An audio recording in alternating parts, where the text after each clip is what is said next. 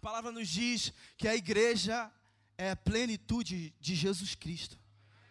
A igreja é o corpo de Jesus e a plenitude exata de quem Jesus é.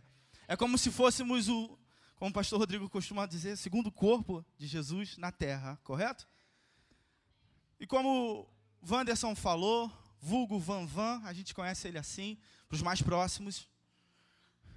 Ele disse que a gente está nessa série Como Evangelizar. E como essa série, série é, é importante para a igreja. Porque esse assunto, esse tema, orienta o homem para a volta de Cristo. Hoje a gente cantou uma canção, qual o nome da canção? Eu não vou arriscar falar em inglês, porque ela dá. Abra o rolo, abra o livro. Essa canção ela fala sobre o momento, o start que Deus toma a decisão de descer e buscar sua igreja. E evangelizar se trata muito disso, de provocar pessoas a estarem orientadas à volta de Jesus Cristo. Isso é iminente, não é eminente, é iminente. Porque Jesus Cristo vai voltar, e é por isso que a gente alcança, constrói, empodera constantemente, incansavelmente, para que venhamos apresentar um povo, filhos, amados por Deus, prontos diante dele. Amém? Como eu falei, essa série, Como Evangelizar.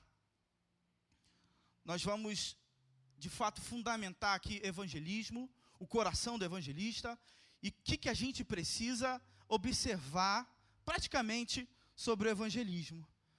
As duas semanas passadas nós tivemos aqui o meu irmão Lucas, pastor Lucas Paulo, que tem essa veia evangelista, essa veia de, que anseia por resgatar almas, mas eu sou um pastor. Eu tenho uma veia de cuidado. Paulo fala a Timóteo, seja como um evangelista, Timóteo. E eu vou ser como evangelista aqui também, como sou na igreja. Mas eu quero transmitir aqui fundamentos importantíssimos sobre evangelismo. Hoje você vai sair dessa casa não com uma palavra para hoje, mas com uma palavra para a sua semana, para a sua vida. Igreja, isso é necessário. Isso é importante. A sua presença nesse lugar é importante, porque o culto é evidência que Deus fala com você. Já parou para pensar a importância do culto? O culto é o lugar, segundo a palavra, separado para Deus, para que Ele venha falar. Nós oferecemos coisas a Deus, oferecemos louvores, oferecemos ofertas, oferecemos coisas materiais também a Deus. Não por coisa que Deus precisa de coisas materiais, mas porque isso expressa o nosso coração. Mas o culto é o lugar onde Deus, de fato, fala. Sem delongas, vamos continuar. É importante, antes de falarmos sobre como evangelizar, saber o que é igreja e a associação que há em, em evangelizar e a igreja. Nós não podemos perder esse conceito. Muito erro é praticado quando a gente tenta evangelizar desassociado com a igreja local. Nós não podemos ferir princípios bíblicos no que se trata evangelismo. Porque senão o meu evangelismo vai ser infrutífero, deficiente e vai gerar um caminho de, de morte logo. Amém? 1 Coríntios 12, 27. Vamos entender um pouquinho sobre a igreja. O que é a igreja? À luz da Bíblia. O apóstolo Paulo está dizendo à igreja, 1 Coríntios 12, capítulo 12, versículo 27. Ora, se você achou, diga amém. Se você não achou, diga misericórdia. Queima, Senhor. Jeová, coisas assim. 1 Coríntios 12, 27. Ora, vocês são o corpo de Cristo. Primeira coisa, nós somos o corpo de Cristo. Como iniciei falando, como disse anteriormente, nós somos o corpo de Cristo. Nós temos um papel crucial nessa terra o que? Evidenciar Cristo aqui. Mesmo Cristo estando lá no céu, ele nos trouxe orientação de ser como ele. Ou seja, nós temos que carregar a mesma coisa que ele carregou. Nós temos que carregar o mesmo coração que ele carregou, os mesmos atos e frutos. 1 Coríntios 12, 27. Ora, vocês são o corpo de Cristo. E cada um de vocês individualmente é membro desse corpo. Veja também que está escrito aqui em Efésios 1, versículo 22. E sujeitou todas as coisas aos seus pés, e sobre todas as coisas constituiu como cabeça da igreja, que é o seu corpo, a plenitude daquele que cumpre tudo em todos. O que é a igreja, pastor? A igreja é corpo de Cristo e a plenitude de Cristo. Nós somos os braços, os pés de Cristo nessa terra. Nós alcançamos pessoas com braços de Jesus, que somos nós. Há uma grande comparação aqui, mas evidentemente é isso. Literalmente somos os braços de Jesus, as pernas de Jesus. Nós sentimos como Jesus, nós andamos como Jesus, nós falamos como Jesus, nós frutificamos como Jesus e nós temos uma fé como a de Jesus. Eu amo falar de Jesus porque isso me anima, isso gera algo no meu interior. Meu Deus. Hum. Apóstolo Paulo trouxe a nossa a definição que precisamos carregar. Pastor, porque você está falando de igreja? Estamos falando sobre evangelismo. Muitos ministros caem quando desvinculam igreja do evangelismo. Cuidado. Quando alguém te chamar para evangelizar e essa obra não está associada a uma igreja. Nós somos diferentes, sim. Cada, cada, cada homem dentro da igreja, cada ministro dentro da igreja tem as suas particularidades, diferenças. O, a mão difere do pé, a coxa difere do braço, mas com um propósito: de fazer uma conexão perfeita, de promover um organismo que funciona bem. Imagina você comer um pão e não ter o, todo o seu processo digestivo presente ali para cumprir a intenção de comer o pão, que é o que? Reter nutrientes. Então, cuidado. Isso parece um detalhe bem pequeno. Ah, eu estou fazendo algo muito bom evangelizando. Mas o evangelismo deve estar e precisa estar associado à igreja. Como qualquer outra coisa que se trata de Jesus Cristo. Nós somos chamados para estarmos juntos. Nós somos chamados para sermos um. E esse conceito não pode ser negligenciado. Amém?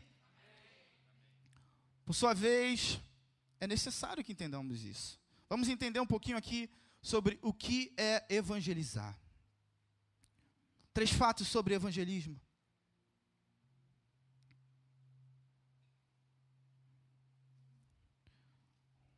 Primeiro fato: evangelismo é a anunciação e manifestação de um novo testemunho.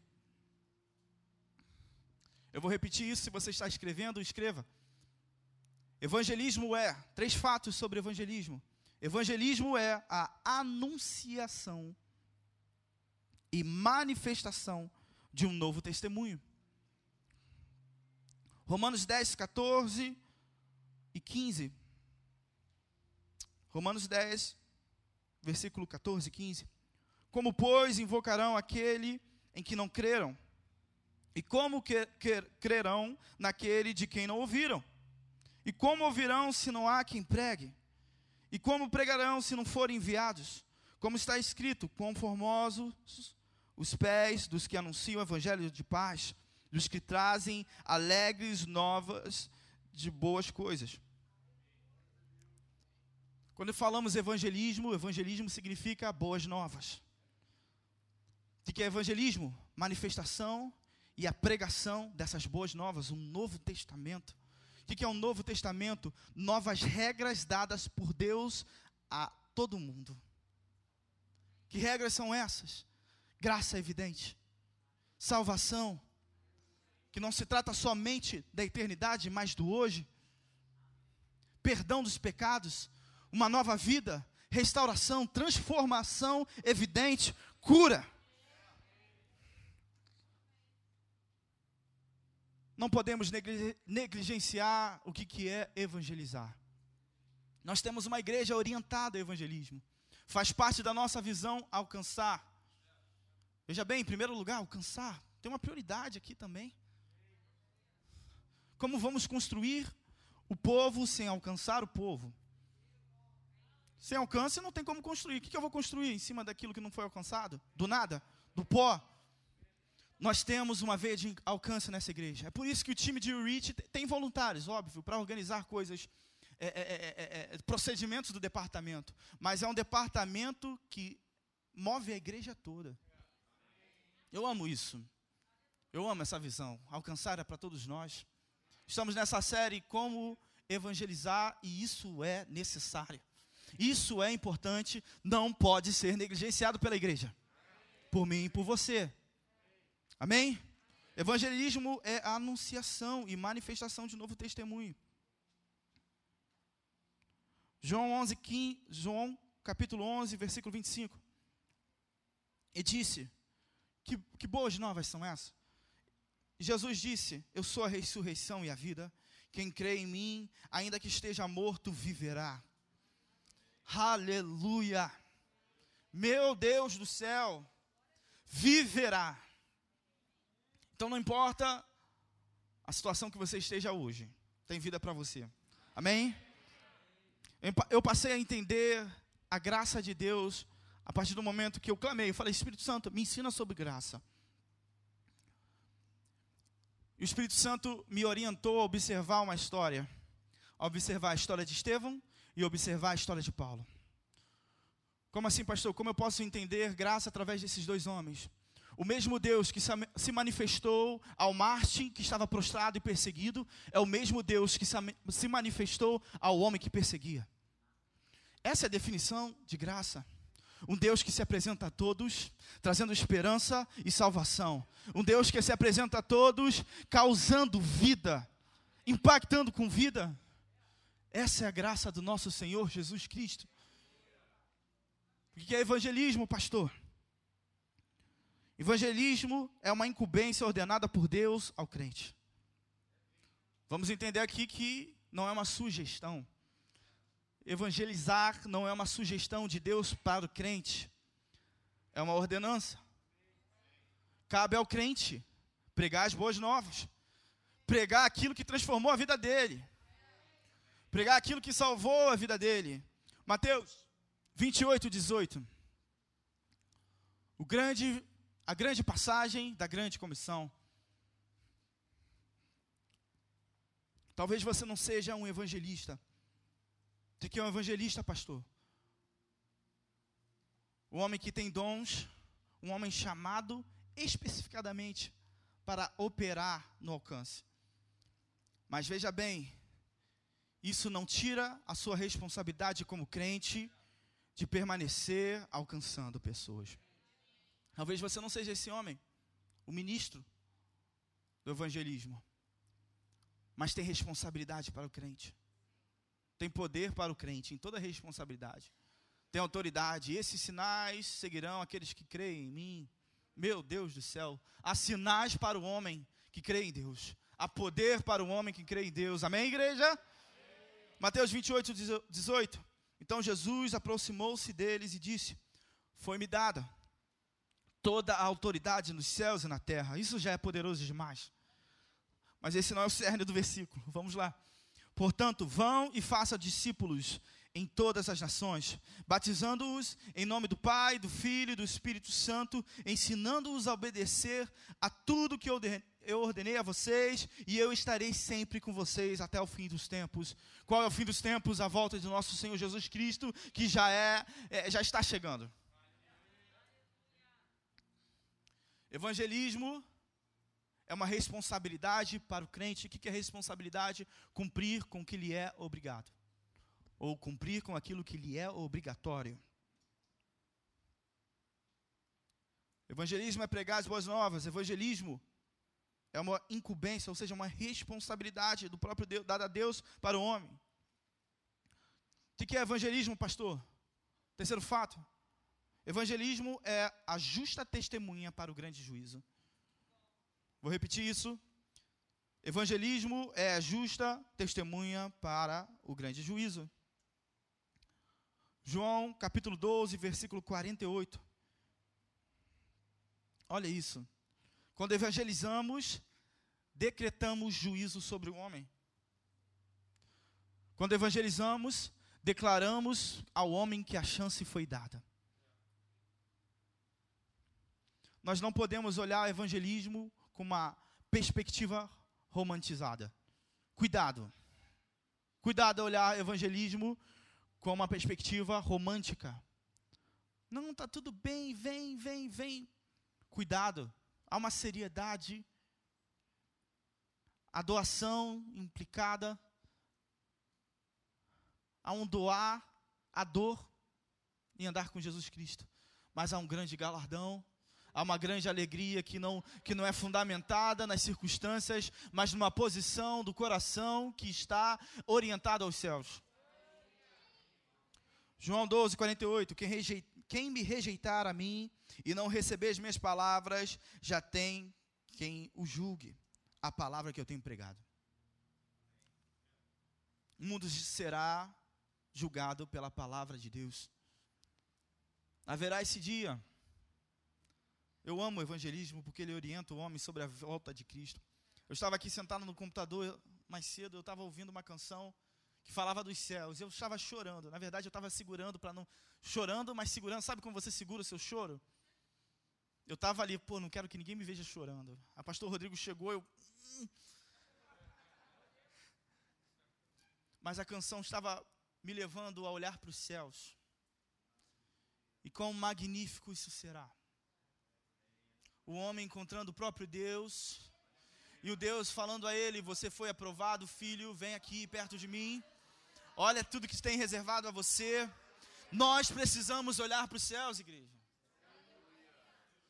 Precisamos ser uma igreja orientada à eternidade e não a passatempos desse mundo. Você, nós estamos de fato orientados à eternidade?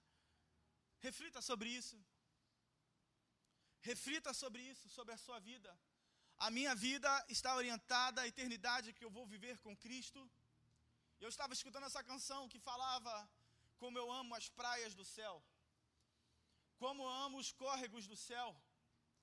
Lá não tem dor, não tem a angústia da doença e nem da solidão. Lá é um lugar onde a luz brilha e é confortante. Lá é um lugar onde não há existência do choro, mas há a existência de Deus, de um Deus confortante, que não observa as limitações da carne, mas empodera o homem com a sua plena presença. Porque estamos no mundo caído, todos pecaram e todos foram destituídos da glória de Deus. Mas há uma esperança eterna nos céus. É por isso que alcançamos, igreja. É por isso que somos incansáveis em alcançar. Vamos continuar aqui. Você está sendo abençoado? Meu Deus, eu estou sendo abençoado. Se você quer um tema para essa pregação, escreva isso: como evangelizar. Como evangelizar? Vamos responder essa pergunta. É prática e direta, mas carrega tanto fundamento. Nós já entendemos que a igreja é um fundamento e firme fundamento de unidade num corpo, um organismo que funciona, que tem partes diferentes, mas partes que se completam. Entendemos que não há alcance sem estar conectado à igreja. Isso parece básico e simples, mas eu vejo tanta perda hoje, atualmente hoje. Não estou falando dessa igreja. No poder de evangelizar por conta disso. Há sinais, há maravilhas, mas não tem fruto. Como assim, pastor? Há sinais e maravilhas, mas não tem fruto. Estava conversando com a minha irmã no Outback no sábado passado, e a gente estava dissertando lá sobre salvação. E ela falou isso. Então, há requisitos para entrar no céu. E a palavra diz que muitos se achegarão naquele dia, falando: Deus, eu preguei em seu nome, eu fiz sinais, eu fiz maravilhas, mas como assim? Não posso entrar no, no céu? E Jesus falou para eles, o próprio Deus falou para eles, o Pai, aparta de mim, porque eu não te conheço. Há uma seriedade que precisamos empregar na nossa salvação. O apóstolo Paulo fala que salvação é um dom, que nós precisamos exercer. Você está recebendo algo aqui, igreja? Eu sou um pastor que é como evangelista. Eu amo isso, porque eu respeito as pessoas que me completam como corpo de Cristo. Vamos lá, como evangelizar? Vamos entrar no centro dessa série. Como evangelizar? Como evangelizar, pastor? Eu amo pontos, porque eu aprendi a pregar aqui nessa igreja. E é tão difícil pregar, gente. Mas eu amo pontos porque me ajuda a organizar e te ajuda a organizar. O porquê, o como e o que. O que, o porquê e o como. Como o nosso. Gente, nós aprendemos muito com o nosso pastor Rodrigo. Tudo ele ensina para nós. Nós somos tipo ovelhinhas que ficam. O pastor Rodrigo. Eles ensinam a gente tudo. E aprender dói, gente. Amém? Como evangelizar? Anote isso. Como evangelizar? Acentue a realidade da ressurreição. Primeiro ponto. Como evangelizar? Eu espero que não tenha pessoas aqui nesse lugar que saibam demais como evangelizar. Eu espero que tenha pessoas aqui, e Deus tocou isso no meu coração agora, pessoas que não estão orgulhosas diante dessa mensagem. Pessoas que estão no chão buscando as migalhas para receber mais de Deus. Eu espero, Senhor Jesus, eu espero que teu povo escute a tua palavra. 1 Tessalonicenses 2,13 diz que Paulo rendia graças a Deus porque o povo daquela igreja, o povo da Macedônia, escutava a pregação de Paulo não como se fosse a palavra pregada por homens, mas a palavra pregada pelo próprio Deus, e ele fala como de fato é. A palavra do próprio Deus está sendo pregada aqui. Então eu espero que haja pessoas, haja ministros, eu vou ser específico com os ministros chamados, o dom ministerial evangelístico aqui dessa casa. Estou sendo específico com esses. Acentue a realidade da ressurreição. Jesus Cristo Jesus Cristo, quando foi entregue naquela cruz, ele veio à morte, mas logo ele veio à vida. E isso é um fato que nós esquecemos, porque essa é a evidência de que tudo aquilo que ele pregou é real. A ressurreição de Cristo aponta para nós que há realidade, que há legitimidade, legitimidade, legitimidade em todas as palavras de Jesus Cristo. Meu Deus do céu! Então, tudo aquilo que ele falou para mim e para você, quando ele mostrou os furos na sua mão com seu corpo glorificado, aos discípulos que estavam numa posição de incredulidade, evidenciou que tudo era real. Pastor, como eu posso operar nisso? Abra a tua boca e fala que ele foi ressurreto. Abra a tua boca e fala que ele ressuscitou, irmão por onde você fa passar, faça a tua parte, porque aonde tem uma instrução divina, acontece, acontece uma manifestação divina.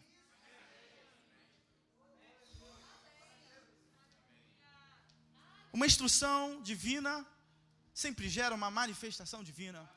Talvez não, você ache que você não tem poder, mas a própria palavra tem todo o poder.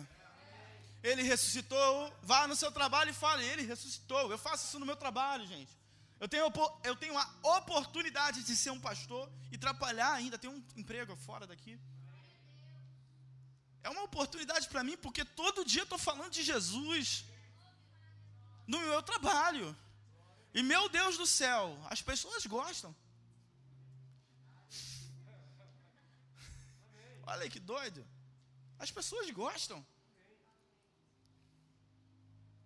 e recebe. Fale de Jesus, ele ressuscitou, ele saiu daquela cruz, a tumba está vazia.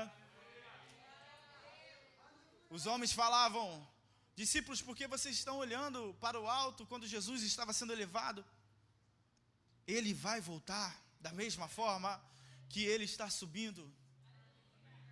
Eu acredito que era Moisés e Elias ali. Mas não vamos entrar nesse assunto. Mas Jesus subiu. Jesus voltou. E isso é evidência do seu poder. Tudo que ele falou na sua palavra é real. Olha o que está escrito aqui em Lucas 24, 26. Porventura não convinha que Cristo padecesse essas coisas e entrasse na sua glória? Jesus está falando sobre ele, ao encontrar os discípulos. Não era para acontecer isso? Eu sempre falei isso para vocês. Era tipo esse o entendimento que ele estava passando para os discípulos. Versículo 27. E começando por Moisés e por todos os profetas, explicava-lhes o que dele se achava em todas as Escrituras. As Escrituras são reais, elas apontam para o Cristo que não veio para julgar o mundo, mas para salvar o mundo. Ele veio para salvar esse mundo caído. Acentue a realidade da ressurreição. Ponto 2. Acentue o poder manifesto. Você, como filho de Deus, como um homem cheio do Espírito Santo, você tem poder. Eu, como pastor, quando eu e a pastora Bruna estávamos na igreja de Jacarepaguá, eu tive a oportunidade de pastorear o time de reach, de alcance aqui da casa, lá. E a comunidade de Jacarepaguá é uma comunidade muito intensa no trabalho de Satanás para destruir as pessoas que estão lá, através de drogas, através de loucura, através de demônios, através do tráfico. Quantas vezes a gente subia, não subia porque a cidade de Deus não é não é um morro, né? é uma comunidade lá. Íamos à cidade de Deus levar homens a centros de reabilitação, homens que a gente achava na rua destruídos, homens que apareciam na igreja endemoniados e eram libertos endemoniados, com vícios, com destruição. Nós trabalhávamos duro. Teve um domingo que a gente saiu do culto e a gente juntou uma cabeçada para evangelizar em Jacarepaguá. Era tarde da noite e era vários carros. E tinha vários carros. Era bem legal, né? Porque eu subi no carro e comecei a trazer instrução para o time, né?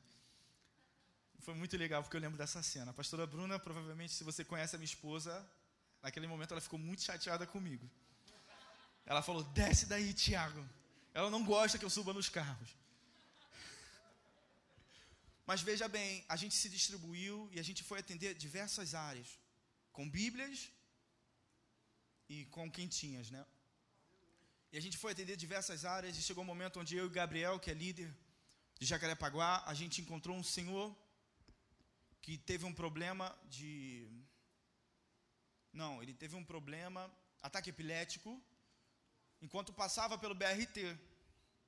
E no, me, no mesmo momento, quando ele passava pelo BRT, o ônibus passou, bateu sobre ele, ele quebrou o braço em diversos lugares, teve uma fratura exposta.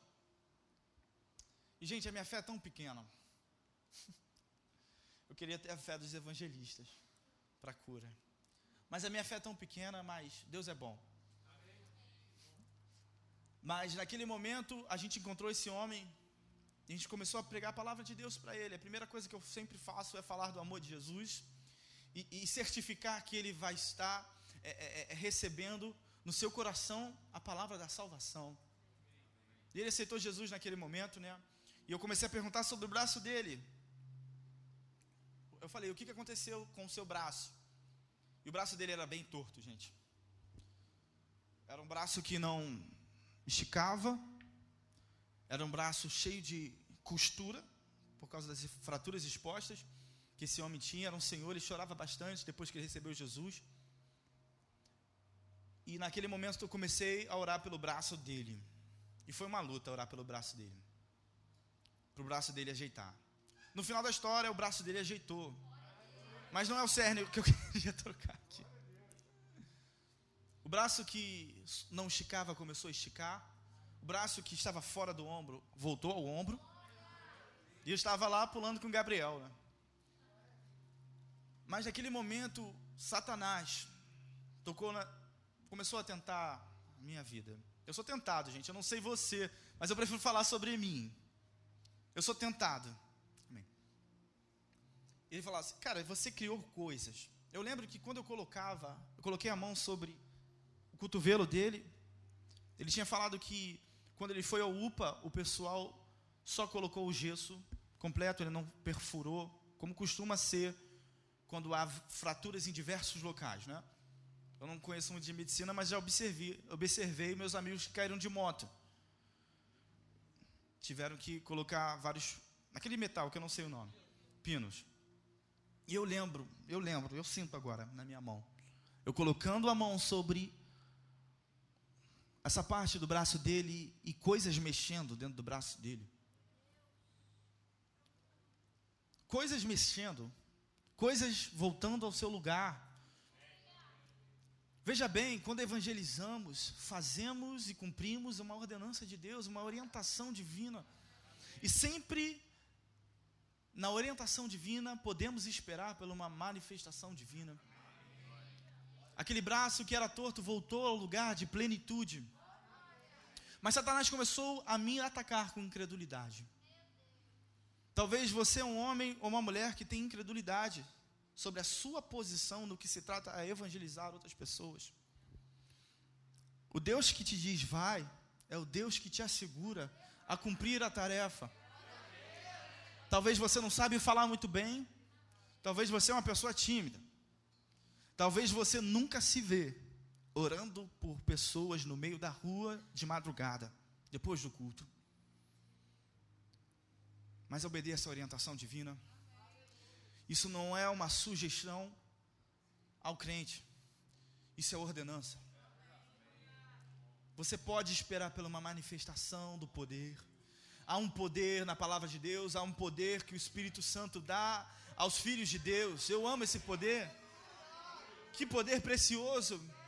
Mesmo nas suas fraquezas, ele te torna forte. Quando a sua fraqueza é evidenciada, é aí que o poder de Deus começa a ser evidente em você. Na orientação divina há uma manifestação divina, amém, igreja? Isso é poderoso demais. Nós carregamos um poder sobrenatural. Meu Deus do céu, como evangelizar? Acentue o poder manifesto. 1 Coríntios, meu Deus, está acabando, gente. Estamos indo ao final.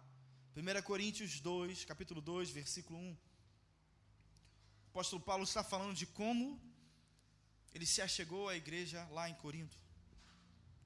E eu, irmãos, quando fui ter convosco, anunciando-vos o testemunho, veja bem, testemunho, já falamos sobre testemunho, o testemunho de Deus. Não fui com sublimidade de palavras ou sabedoria, repita comigo, sabedoria. sabedoria. Porque nada me propus saber entre vós, senão a Jesus Cristo e esse crucificado. Meu Deus. Versículo 3: E eu estive convosco em fraqueza e em temor não importa sua fraqueza, gente. E em grande tremor. Versículo 4. E a minha palavra e a minha pregação não consistiram em palavras persuasivas de sabedoria humana. Meu Deus, mas em demonstração de espírito, espírito com letra maiúscula está falando do poder de Deus e de poder. Poder. Acentue o poder manifesto. Como evangelizar, pastor?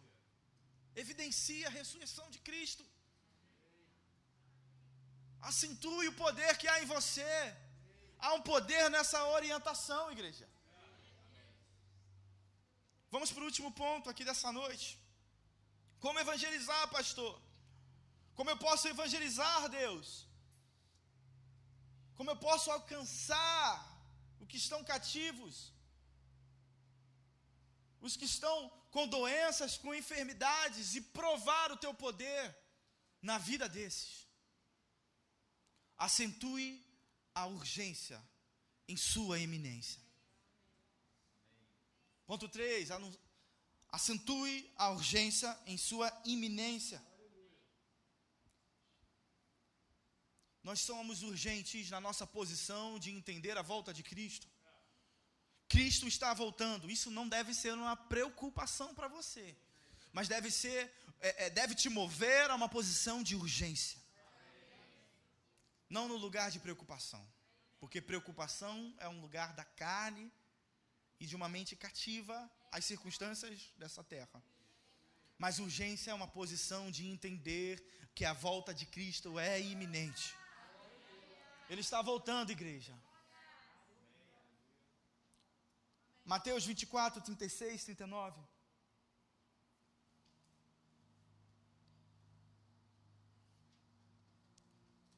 Último versículo dessa noite.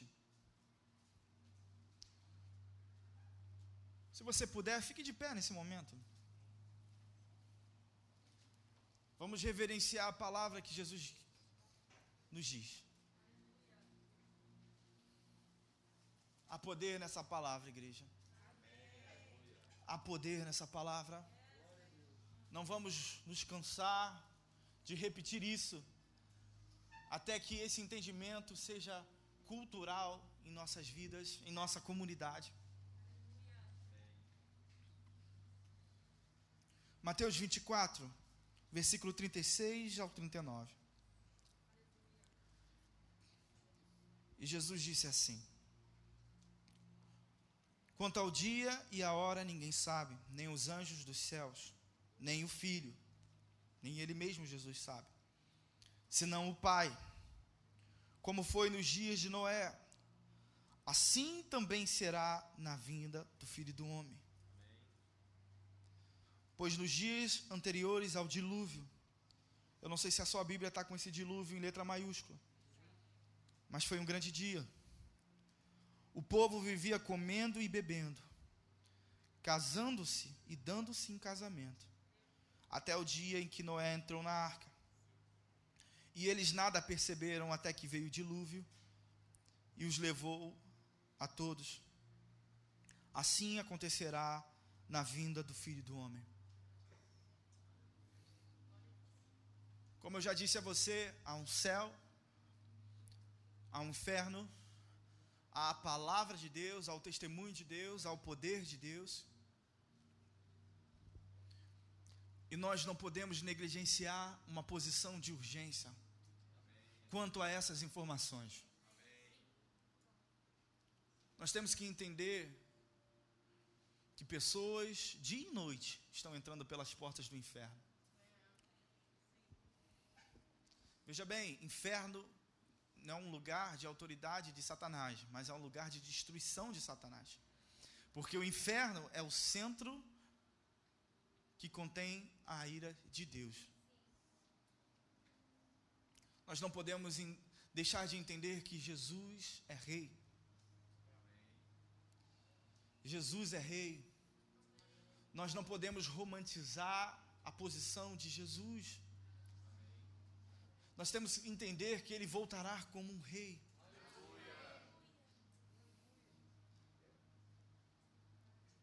Tornando evidente tudo aquilo que ele já tinha dito. E Jesus diz hoje ao mundo, aos que estão longe, aos que estão distantes, é hora de voltar aos meus caminhos. É hora de voltar ao meu caminho. É hora de ser evidenciada na minha igreja a posição de urgência para alcançar, para alcançar, para alcançar os que estão distantes, para alcançar os que estão é, cativos, para alcançar os que estão destruídos. O grande dia virá, como o grande dilúvio veio uma destruição iminente.